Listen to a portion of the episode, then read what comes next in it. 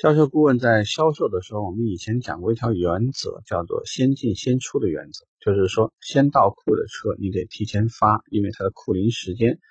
会影响一个车的这个有关于保养啊，也有关于库管的工作量，包括考虑这个呃橡胶件啊、塑胶件会不会老化，轮胎胎压会不会很低，电瓶会不会说亏电等等。既然讲了那么多，但是呢，有一些顾问如果是细心一些，会发现，并不是所有的门店都是按照先入先进先出原则。有些时候，在相同的两台车的选择的当中，可能信息员或者业务助理会挑一台库龄其实相反是比较新的车给你，那是为什么？那是不是说我们之前的游戏规则不靠谱呢，或者不实用呢？这里我想跟大家简单解释一下。因为有一些品牌，由于它的库存融资的量比较大，比如说我金额比较高，我可能需要两个亿的库存融资，但是啊，A 银行可能只给了我一千万，啊一个亿，另外一个银行可能给了我五千万，那我还需要找一家银行再给那五我那五千万，而且每一家银行可能它的这个就是免息期或者是低息期，可能都是有都是有一个它自己的游游戏规则的。比如说，我那一个亿的，它可能是三十天的免息，但是有可能我另外一个五千万的，可能是四十五天的免息。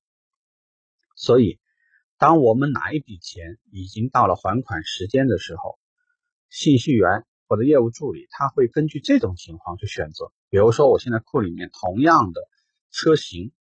可能我是由三家公司来付款的，那么哪一家公司的车已经到了要还款的状态？或者说已经临近我要赎证或赎本或者这种各种不同的品牌、不同区域的不同叫法了。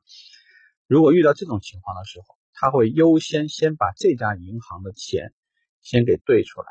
或者说由于我销售的这辆车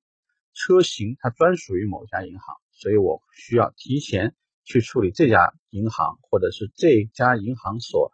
使用库存融资的车，先把它给销售掉。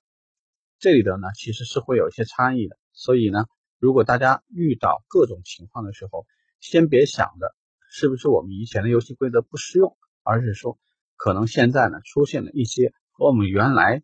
这个计划或描述当中不太一致的情况。遇到这类的情况，只要你搞明白为什么，那你以后呢这些问题就不会再困扰你了。OK，这是个小话题，我们聊一聊就是，拜拜。